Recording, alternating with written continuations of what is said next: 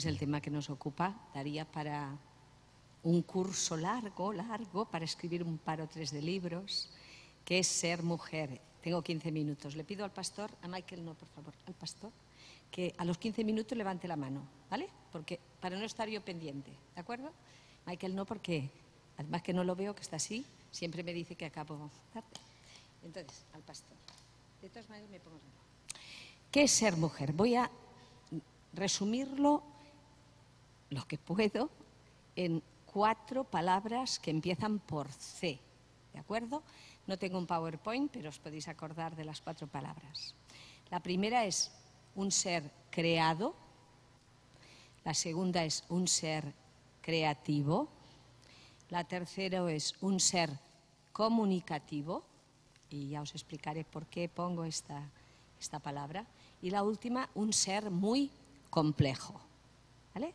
Y a partir de ahí no os puedo explicar todo lo que quisiera, pero vamos a ver si podemos llegar ahí.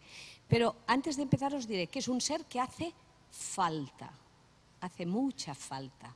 Mucha falta en todo, en todo y en todas partes y de todas maneras. Las empresas que funcionan mejor son empresas que tienen un equipo donde hay personas masculinas y femeninas. ¿Por qué? Porque Dios los creó complementarios y entonces hace mucha falta, porque el Señor vio que no era bueno que el hombre estuviera solo y le dio a alguien idóneo para que fuera un ser que fuera su ayuda idónea. Por lo tanto, no me voy a entrar ni en machismos ni en feminismos que no tocan, y además no es el caso. Voy a deciros simplemente que Dios los creó a su imagen y semejanza a los dos. Entonces, varón y hembra los creó. Me encanta el texto así. Varón y hembra los creó. Los creó igual a su imagen y semejanza, pero con roles diferentes y con, en un sentido, con sentido de completud. Y por eso hoy día el mundo está tan perdido, porque ahí es donde se pierden. Ah, todos estamos de acuerdo en la igualdad, pero se pierden en cuanto a eso que llevamos las mujeres dentro, que os voy a explicar hoy, que es bastante diferente. Solo con estas cuatro Cs veréis que es bastante diferente. Ayuda idónea, compañera de viaje. Y he querido apuntar una, una frase de Mafalda. Bueno, los que sois más viejos acordaréis de Mafalda, los más jóvenes quizá no. Mafalda es un ser creado por Quino, ¿verdad? Un, un autor que dibujaba y dibujó pues una, niña y esta niña era genial y tiene una frase que no tiene desperdicio. Dice, nunca sobra a alguien, nunca sobra alguien que falta. Parece tonta la frase, pero pensadla bien. Nunca sobra alguien que falta y la mujer siempre falta. Por lo tanto, nunca sobra alguien, nunca sobra una mujer porque siempre falta creativa, creativa donde las haya. Yo creo que el Señor la creó con esa impronta de crear también. Eh, Josué nos hacía énfasis en la cuestión de la maternidad. En un sentido, es como una delegación de Dios, ¿verdad? Para que nosotros podamos llevar en nuestro seno algo que en un sentido lo está creando Dios, obviamente, pero es algo en lo que participamos, en esa creación. Todas las mujeres que estáis aquí, otras no, porque no están, no, lo sé, las que somos madres, todas tampoco, las que estáis aquí, hemos tenido esta sensación de estar gestando, que la palabra ya en sí misma implica creación. Somos muy creativas. Siempre digo que quien crea hogar, ¿quién crea hogar? Lo siento por los hombres. El rol de creatividad en el hogar, pueden haber hombres muy artísticos, muy creativos, pero en general, ¿quién pone un vasito con agua y flores? ¿Quién eh, pone una mesa con una cierta creatividad? ¿Quién Dice, no te pongas eso, por favor, que es que duelen los ojos. ¿Quién? Siempre digo que si Eduardo un día coge un jarroncito y pone unas flores, si no es que me las traiga él, me da algo, le digo, ¿te ha pasado algo por el camino o algo? O sea, es la mujer es muy creativa y por lo tanto crea hogar, pero también crea ambiente. Y desgraciadamente los que estamos en, en el mundo de la, de la clínica vemos que hay mujeres sabias que crean con sabiduría hogar y hay mujeres que destrozan el hogar. En el libro de Proverbios vemos el ejemplo de las mujeres creativas en positivo, que crean hogar y que se nota, y las mujeres que crean como gotera, mm, cayendo sobre la cabeza de unos y de otros y haciendo del hogar un erial. Por lo tanto, hemos de buscar la creatividad porque es un don que el Señor nos ha dado y que lo podemos practicar siempre. Y cuando lo practicamos dando, es maravilloso. Si tú tienes una casa que encima la abres, ahora no podemos, pero cuando podíamos, con hospitalidad, con ganas de tener a las personas, con creatividad a la hora de servir, va a ser una gran ayuda. Crea relaciones o destruye relaciones porque tiene mucho poder pero crea, es una persona, es un ser creativo. Comunicativa. Comunicativa. Es muy interesante el cerebro de la mujer y no me da tiempo a entrar en él. Me gustaría mucho explicaros la diferencia entre hombre y mujer en cuanto a la comunicación. El hombre es muy funcional en cuanto a la comunicación, aún unos más que otros, ¿eh? Pero en general sois funcionales. ¿Qué quiero decir? Pues que habláis con una función. Si tenéis que decir algo, lo decís. Y si no, no. Y si tenéis que explicar algo, lo explicáis. Y si no, no. La mujer es muy poco funcional en su comunicación y esto los maridos lo tenéis que saber. Porque hablamos por necesidad, no por funcionalidad. Somos seres hablantes, seres que nos repetimos y al repetirnos nos segurizamos. Es decir, a veces necesitamos decir las cosas, pero no para buscar soluciones. No te, lo, no te engañes. Si a un problema hay solución, la mujer lo sabe. Si no hay solución, la mujer lo sabe. Porque cuando tú vas, ella ha ido y vuelto tres veces. No hablo de esas características de la mujer, pero es así.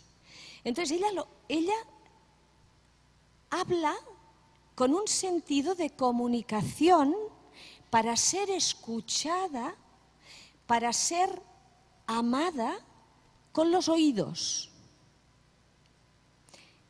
Me da mucha pena cuando viene una mujer a la consulta y a lo mejor pasa el tiempo y ya ha venido la mujer para una depresión y le digo, mire usted, mm, le voy a dar el alta. Y me dice, por favor no me dé el alta. Me duele el alma cuando me dicen, por favor no me dé el alta. Pero usted no puede seguir pagando para venir. Y me dicen, es que usted me escucha. ¿Sabéis lo que implica eso? Es terrible. Porque las casas se han convertido en lugares donde hay mucha información, donde hay mucha pantalla, donde hay muchísimas cosas. Pero la comunicación de verdad y sobre todo la necesidad de comunicación de la mujer escasea. Porque el marido le dice, pero si esto ya me lo dijiste ayer, pero es que ella necesita volverlo a decir. Pero es que no tiene solución, ya lo sé. Entonces los maridos que me estáis escuchando, tenedlo en cuenta. Se escucha con los ojos, pero el amor se siente en los oídos.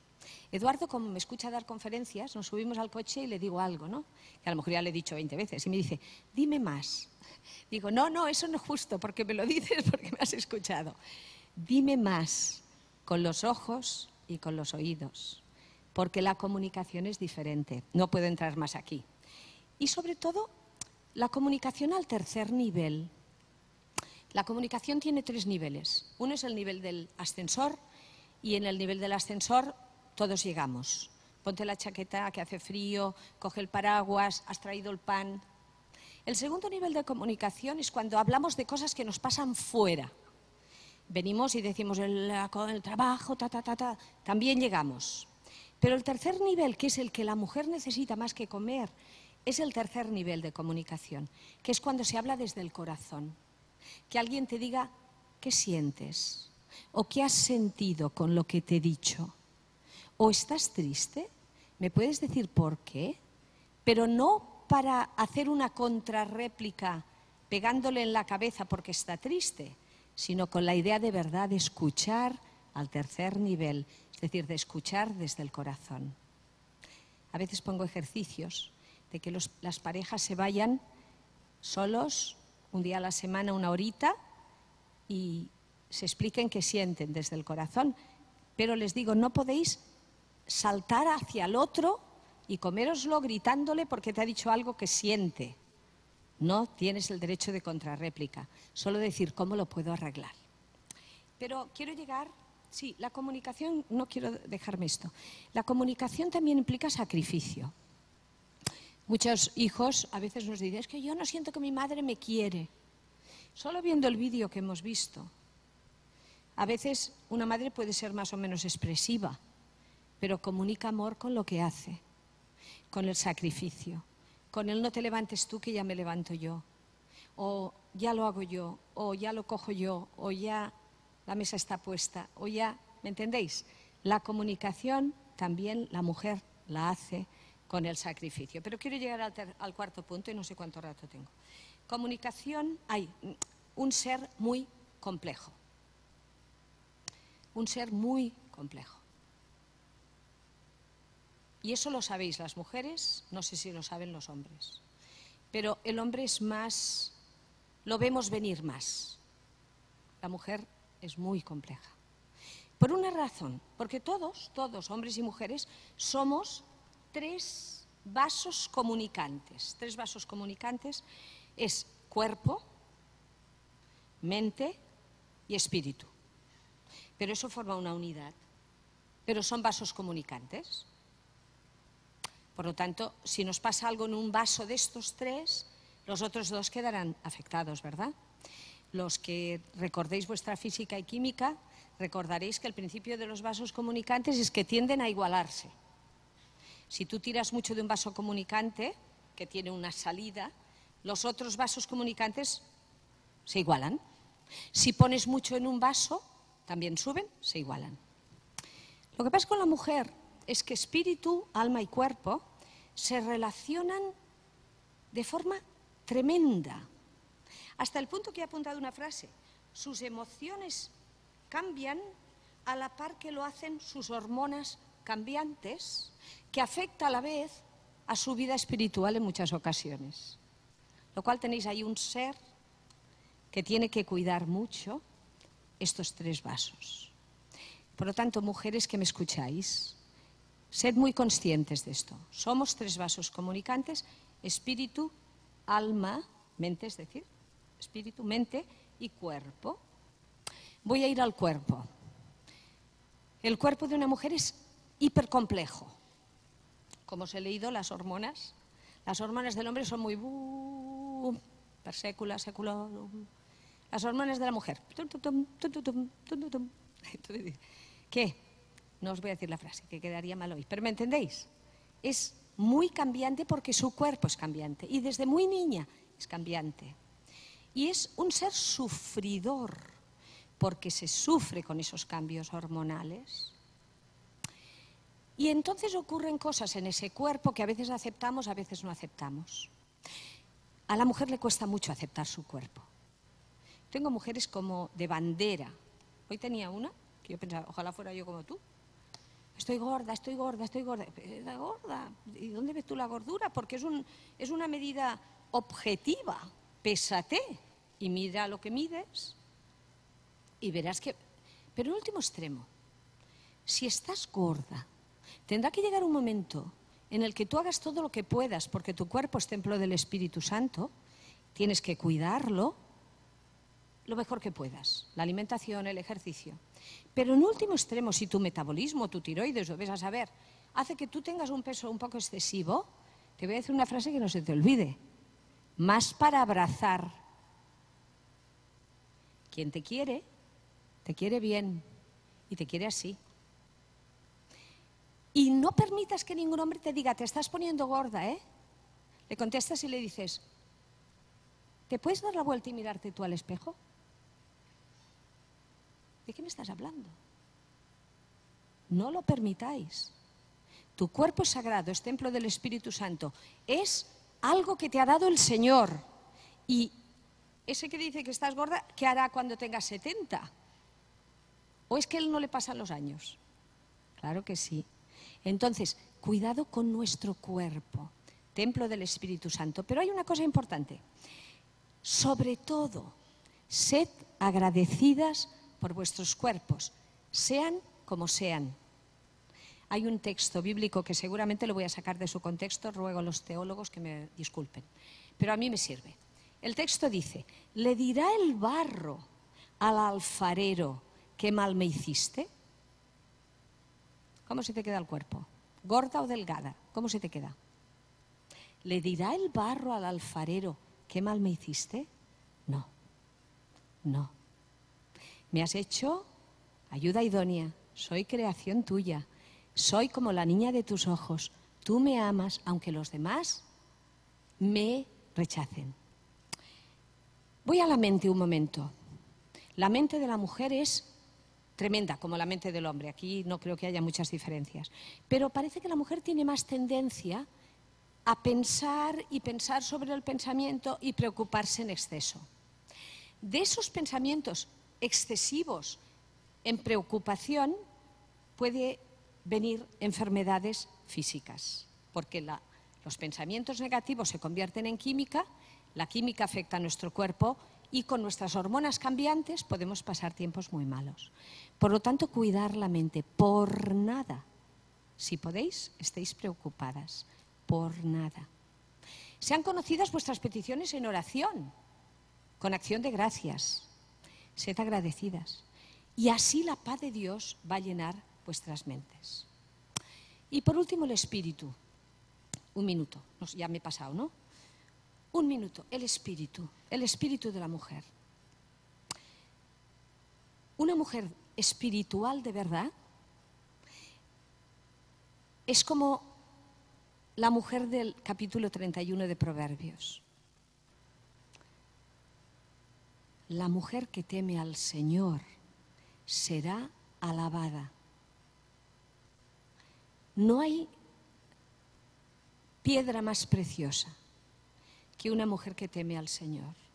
Porque si teme al Señor, va a vivir como la mujer de Proverbios, cuidándose ella porque su cuerpo es templo del Espíritu Santo, cuidando a los suyos, hay que leer Proverbios 31, cuidando a su marido, me encanta una frase de, Proverbios 31, a su marido no le faltaba de nada Ahí solo podríamos escribir un libro o dos. A su marido no le faltaba de nada. No sufras por dar. ¿Sabéis? Leía el otro día que las personas que dan mucho, que son muy generosas, empezando en su casa, viven más y viven mejor. Pero el secreto es que esa mujer, que teme al Señor, como la mujer de Proverbios 31, tiene contacto con su Señor y ese contacto la cambia como un calcetín. Lee la palabra, esa palabra hace mella en su vida, ora, esa oración hace mella en su vida y en la de los demás. ¿Sabéis? Los grandes avivamientos se escriben con letras de mujer, empezando a orar. Dos o tres mujeres en una iglesia se ponen a orar Ahora estoy muy contenta porque en nuestra iglesia están saliendo madres que oran, abuelas que oran, ¿verdad? El culto de oración. Se ponen a orar las mujeres. Y hay un libro que dice, ¿qué pasa cuando las mujeres oran? El diablo tiembla. Y me gustaría dejaros estas ideas en cuanto a la mujer. Una mujer creada por Dios, creativa, comunicativa, Cuidado con la lengua, por eso nuestra comunicación, ¿vale? Y compleja. Pero cuidad los tres vasos. Espíritu, estad muy cerca del Señor. Es igual que leáis libros de Esther Martínez o de Pieper. La Biblia es la que es palabra de Dios de verdad y no la podemos sustituir. Leed la palabra, orad, que no os engañe el enemigo y os suelte de esto, porque en el vaso espiritual es donde está la fuerza y los otros van a tender a igualarse. Y que el temor del Señor sea lo que os sostenga, porque nunca sobra alguien que falta. Y falta vuestra vida, vuestro ejemplo, vuestras oraciones. Hemos tirado de mafalda, pero está basado absolutamente en la palabra del Señor. Leeros Proverbios 31 de nuevo os va a ayudar a, ser, a saber qué es ser mujer. Gracias.